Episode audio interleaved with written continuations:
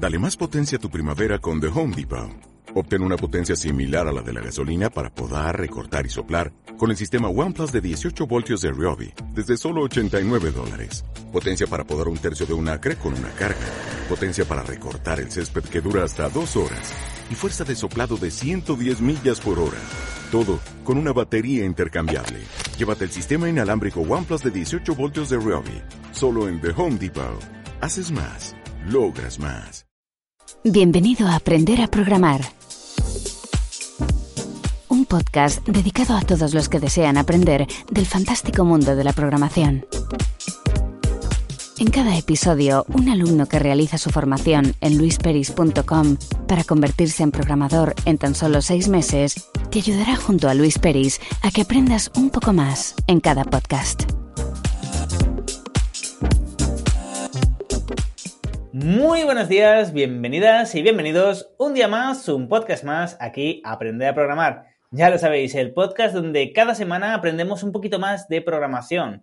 En esta ocasión tenemos al otro lado del micrófono a Diego Pastor. Muy buenos días, Diego, ¿cómo te encuentras? Muy buenos días, Luis. Pues muy bien, con ganas aquí de, hablar con, los oyentes de, y ver sobre... sí, sí. Eh, es raro, o sea, yo sé que para vosotros es raro porque muchas veces escucháis el podcast y la primera vez que aparecéis es un poquito raro, ¿no? No sabéis a lo mejor eh, qué dirán los oyentes que no.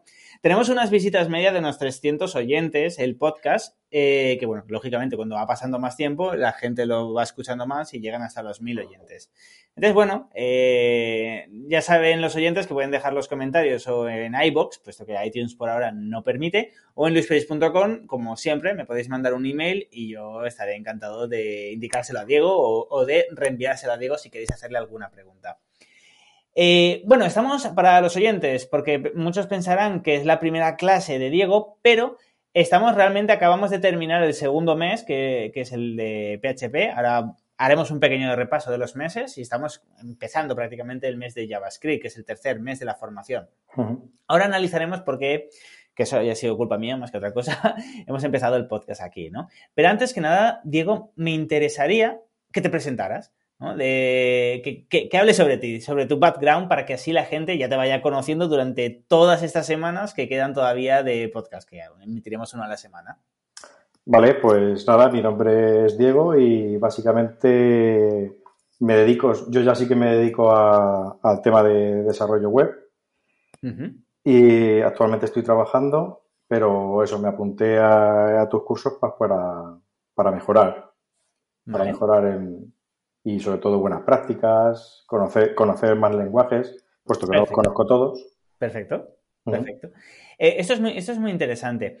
Eh, o sea, realmente, eh, ¿qué fue lo que te llevó a realizar esta formación? Porque si ya tenías algunos conocimientos, sobre todo, todo de WordPress, si no recuerdo mal, ¿no? Eso es. Entonces, entiendo que, que, que, lo que me has dicho, ¿no? De, bueno, aprender a programar bien, una buena base y buenas prácticas. Pero ¿cuál es la finalidad entonces? Eh, pues que me gustaría, por ejemplo, desarrollar aplicaciones eh, por mi cuenta, porque hasta ahora lo que he hecho ha sido siempre modificar código de otras personas. Vale, perfecto, perfecto. Es decir, bueno, eh, ser como totalmente autónomo para el desarrollo de cualquier aplicación. Tienes una idea de una aplicación y desarrollarla de principio a fin. Eso es, poder llevarla a cabo, eso de principio a fin. Perfecto, perfecto, genial. Y, mejorar laboralmente siempre que se pueda, claro. Eso es muy importante. Mm, al final, los programadores, sobre todo la parte del backend, eh, bueno, por ahora, realmente ahora estamos en, un momento alcista en cuanto a los salarios.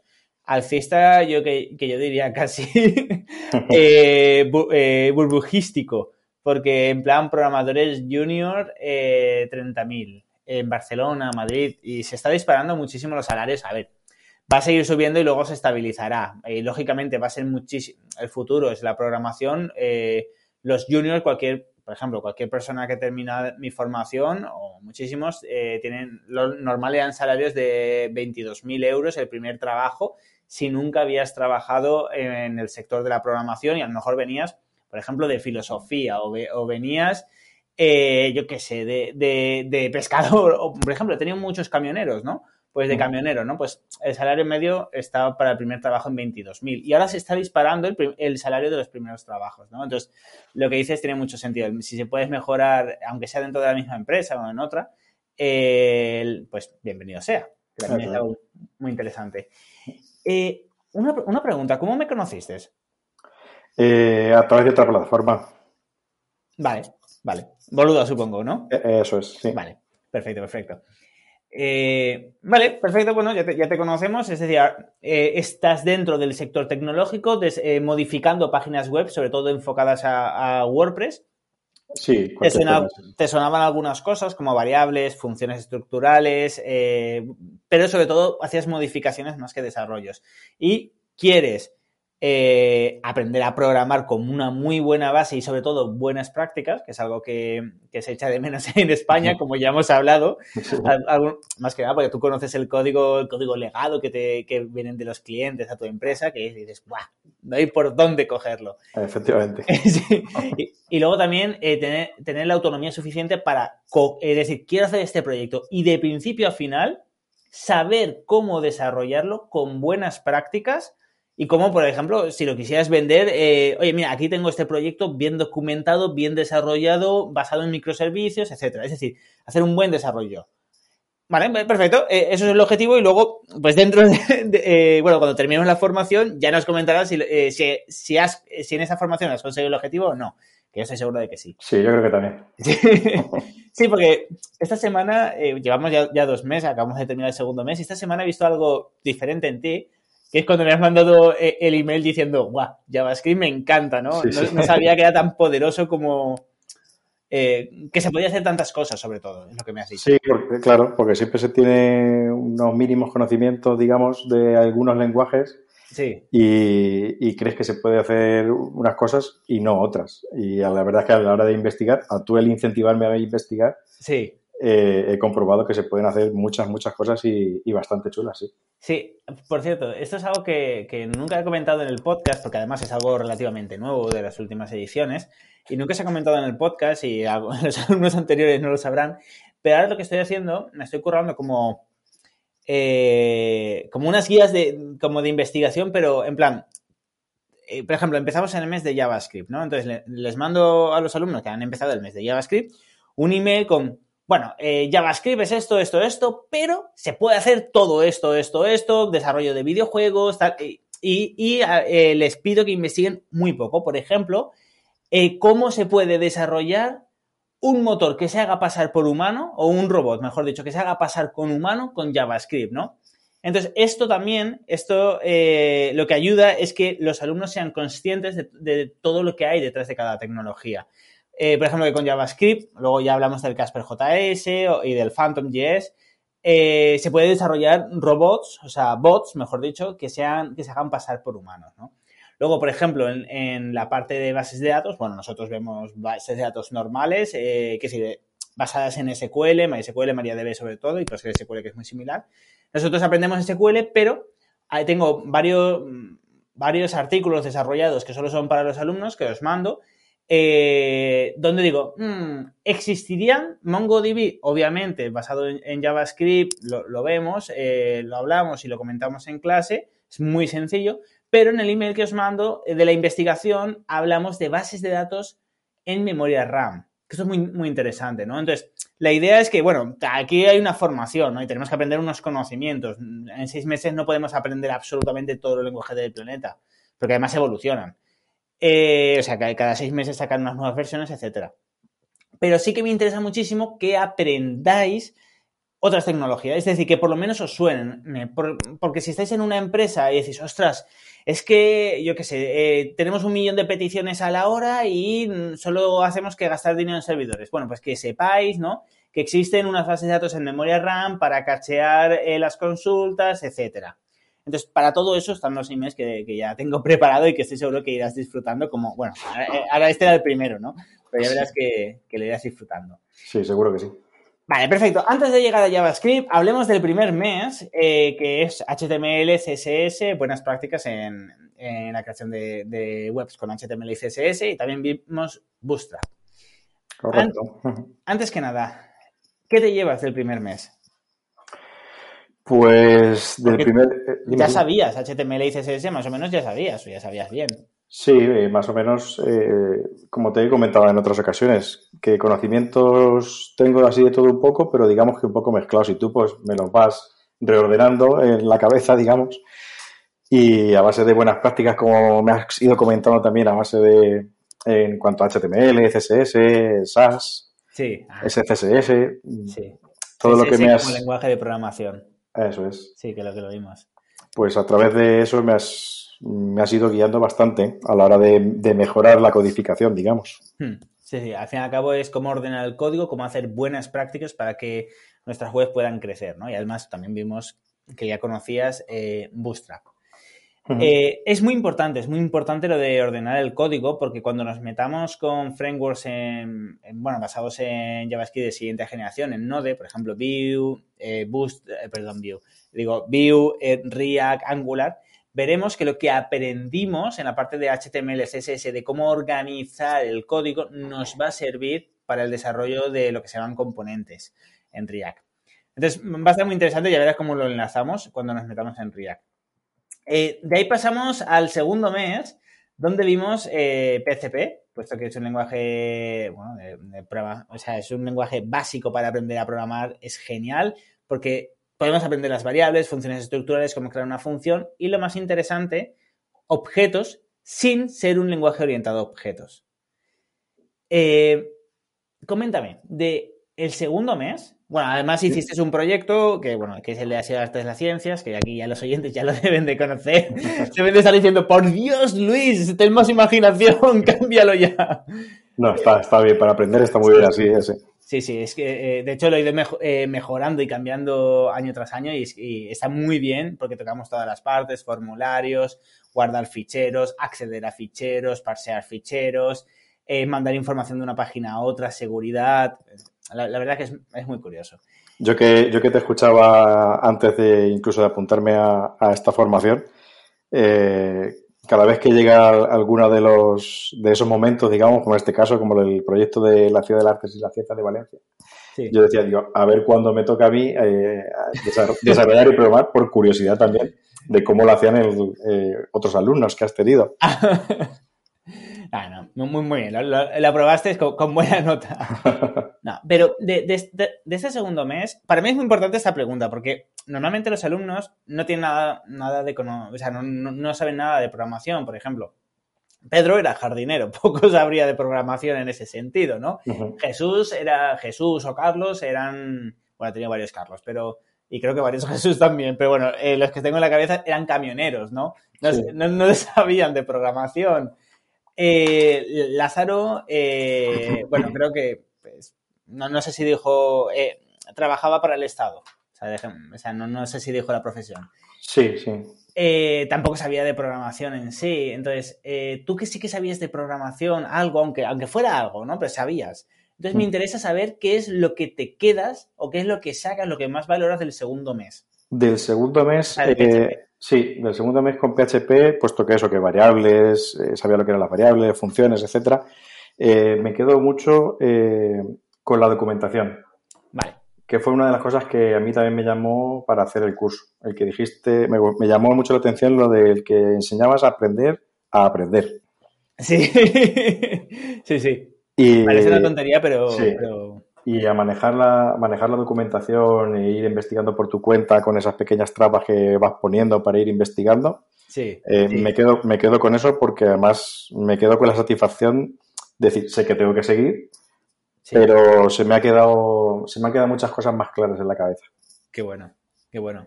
Mm. Sí, al final, si vemos ciertos lenguajes, o sea, cada seis meses o sea, más que lenguajes, frameworks. Cada seis meses eh, sacan nuevas versiones. Y claro, dice, si eres incapaz de aprender las nuevas cosas, tenemos un problema. Entonces, para mí es muy importante la programación, porque la formación son seis meses y yo estoy muy tranquilo de que mis alumnos salen eh, muy bien formados y que están tranquilos y que lo que hacen, o sea, lo que saben hacer lo, lo hacen muy bien y que son capaces luego de seguir aprendiendo.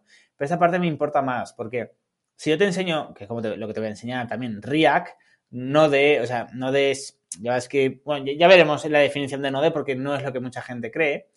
De hecho, invito a que la gente escuche el podcast anterior a este, donde hago una definición de Node.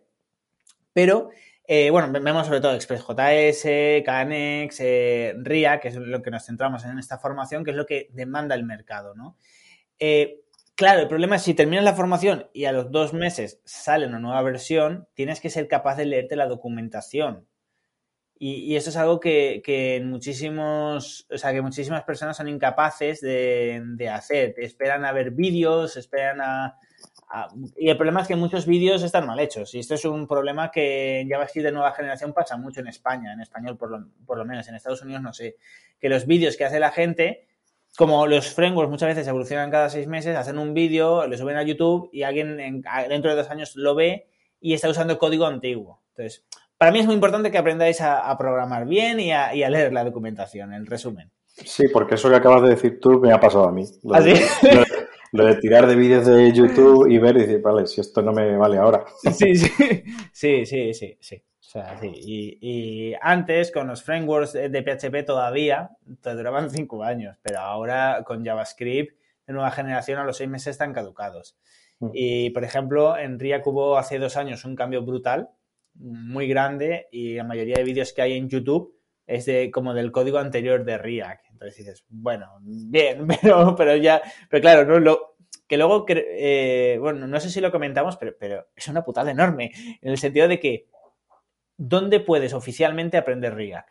En ninguna, en ninguna parte. O sea, en la universidad no, y en el FP tampoco. De hecho, creo que ni se estudia JavaScript. o, tiras, de documentación o nada.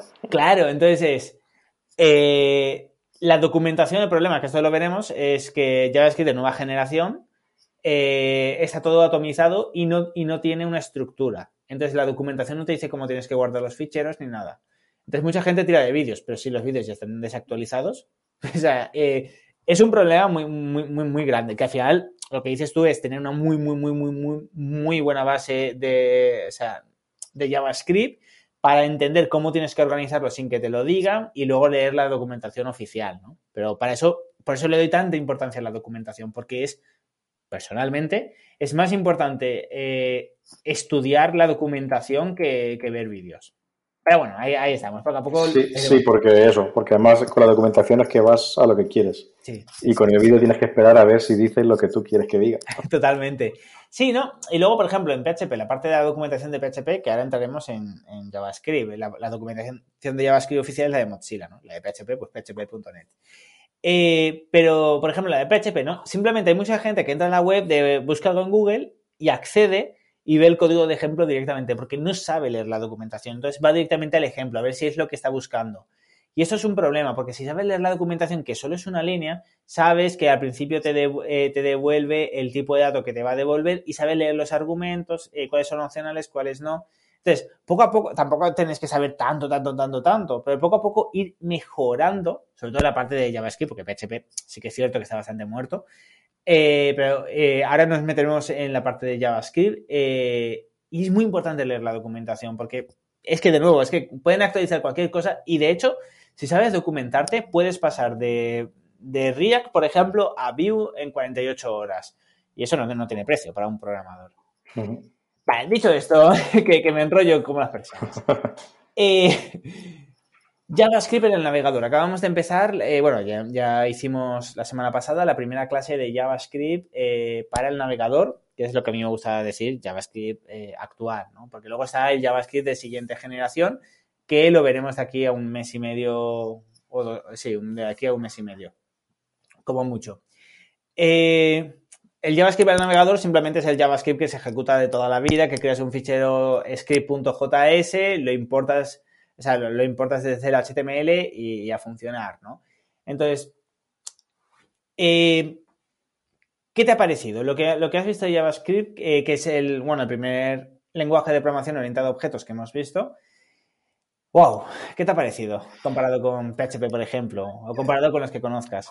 Bueno, de momento, digamos que muy similar, ¿no? Hombre, va orientado al navegador, pero en cuanto a lo que es codificación de código es muy similar a PHP. bueno, como todos los lenguajes de programación, ¿no? Sí. Hay mucha gente que, que, no lo sabe, pero todos, todos, todos, todos los lenguajes de programación son iguales.